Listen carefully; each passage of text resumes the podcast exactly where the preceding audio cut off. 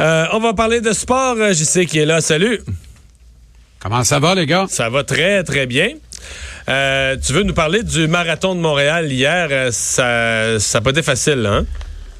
Ben, en fait, euh, en fait, euh, c'est un, un enfant de 24 ans, un jeune homme ingénieur de son état. On dit qu'il avait une condition cardiaque euh, particulière. Il est décédé à deux kilomètres de l'arrivée. Il participait au demi-marathon de Montréal. Euh, et en fait, il est, euh, il est décédé euh, aujourd'hui parce qu'il a été finalement transporté dans un centre hospitalier de la métropole hier, dans un état jugé critique. Et euh, parlant de critique, elle euh, fuse de toutes parts contre l'organisation du marathon de Montréal. Euh, Il y a plusieurs choses là-dedans, les gars. Mais effectivement, si on a mis 25 minutes du côté d'urgence santé à intervenir dans un cas comme celui-là, c'est inacceptable. Il y a des policiers qui, euh, euh, aux aguets, sont intervenus, ont commencé à pratiquer des manœuvres de réanimation sur le jeune homme de 24 ans. Il n'avait pas de défibrillateur.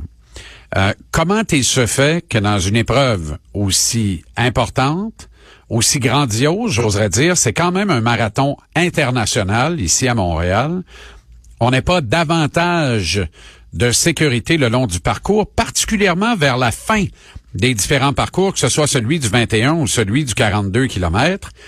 Parce qu'on sait, les, toutes les statistiques le démontrent, quand il y a des malaises comme ça à la fin d'une épreuve de la sorte, ça se produit très souvent dans les derniers kilomètres de l'épreuve. Alors, à plus forte raison, quand on arrive tout près du fil d'arrivée, moi je dirais à l'intérieur de 5 kilomètres, il faut redoubler d'efforts au niveau sécurité et redoubler d'efforts au niveau de rapidité d'intervention de la part des paramédics quand il se produit une situation déplorable comme celle-là. Maintenant, je connais plusieurs personnes, Mario et Des, qui participent à plusieurs marathons par, par année. Tous me confient la même chose. Le pire marathon, c'est celui de Montréal. D'abord, pouvez-vous bien m'expliquer le parcours? Si au moins on avait un circuit patrimonial, là, dans le circuit allégué de 42 km, on franchit la rue Hochelaga presque de bord en bord, aller-retour. Pourquoi? Il y, a, il y a toutes sortes d'incongruités comme ça. Rendu là, faites-les courir sur l'île Notre-Dame en faisant plus d'un tour de piste ou quelque chose comme. Tu comprends? J'exagère, là. C'est, c'est démago à la limite, mais il y a certainement moyen de trouver une façon et de sécuriser davantage le circuit. Il paraît que le fameux bilan médical, c'est une véritable passoire. Ça, c'est ce qu'on raconte. C'est pas moi qui invente ça, Ouais. c'est pas moi qui l'affirme. C'est ce qu'on me raconte. Autrement dit, est-ce que tous ceux et celles qui prennent le départ de l'épreuve peuvent le faire? Puis là, je veux pas juger les gens qui font de la course à pied. Ben moi non plus, mais c'est obligé de courir? Ben, en fait, C'est quoi est-ce en fait, je vais, je vais te revirer la question, Mario. Est-on obligé de se faire violence de la sorte? Ben, je comprends pas ça. Mais, mais tu sais, de, de se garder, pas, de se je garder comprends en forme, plus. de se garder en forme, d'être actif, c'est correct.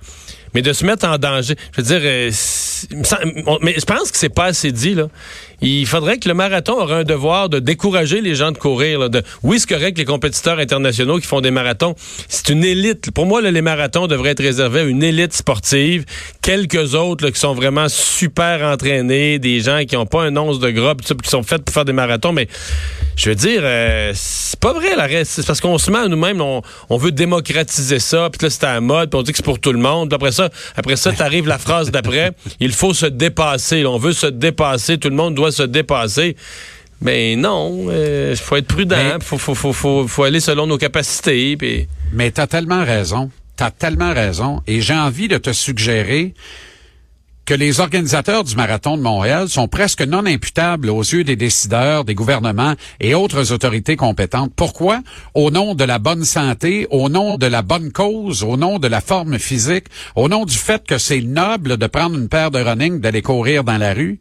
Tu comprends? Et encore une fois, je ne condamne pas. Des gens veulent aller au bout d'eux-mêmes. Parfait, ça leur appartient. Par contre, tu ne le feras pas de façon officiel dans un événement comme celui-là, si tu n'as pas été hautement supervisé par un médecin, si le rapport de ce médecin-là n'est pas euh, hmm. euh, inattaquable d'aucune façon, tu comprends? Exemple, ce garçon, si c'est vrai qu'il avait une condition cardiaque, que faisait-il dans cette épreuve? Que faisait-il? Tu peux pas l'empêcher de courir dans la rue ou sur une piste cyclable tout seul, mais de, de, de prendre son, je sais pas, 45 pièces, 50 pièces d'inscription pour le, lui donner un dossard et le faire participer dans une épreuve de 20 km. Je trouve ça dommage, c'est regrettable. Puis j'accuse pas le garçon. Mais Mario, le sport de la boxe et les arts martiaux mixtes sont hautement encadrés. Pourquoi?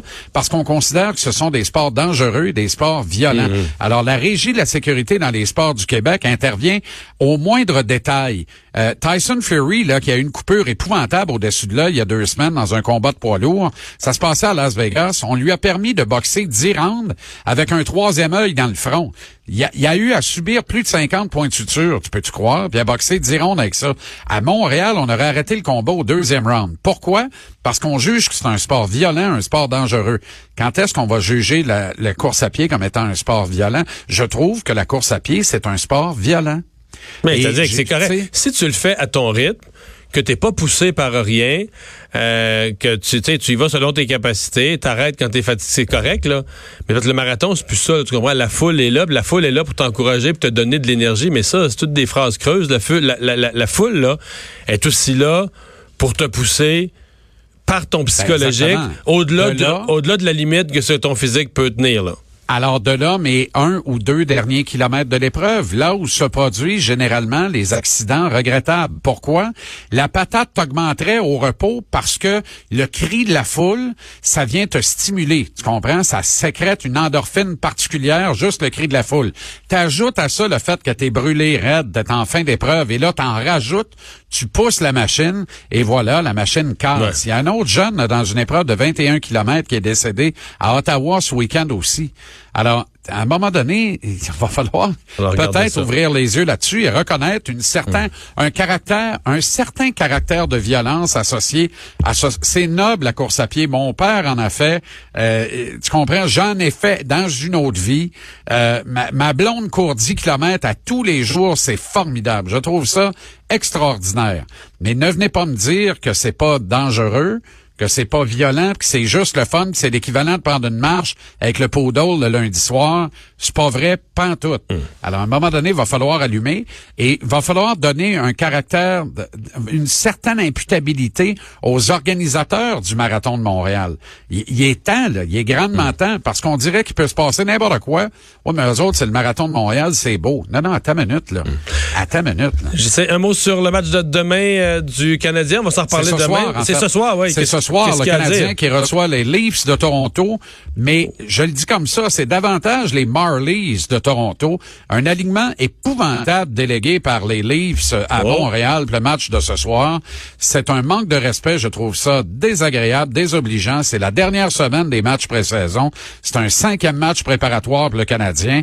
On commence à vraiment se préparer pour la saison et Toronto ne nous oppose absolument rien. Ça devient donc évidemment un piège pour Montréal qui a un dossier immaculé. Ça demeure un business de résultats.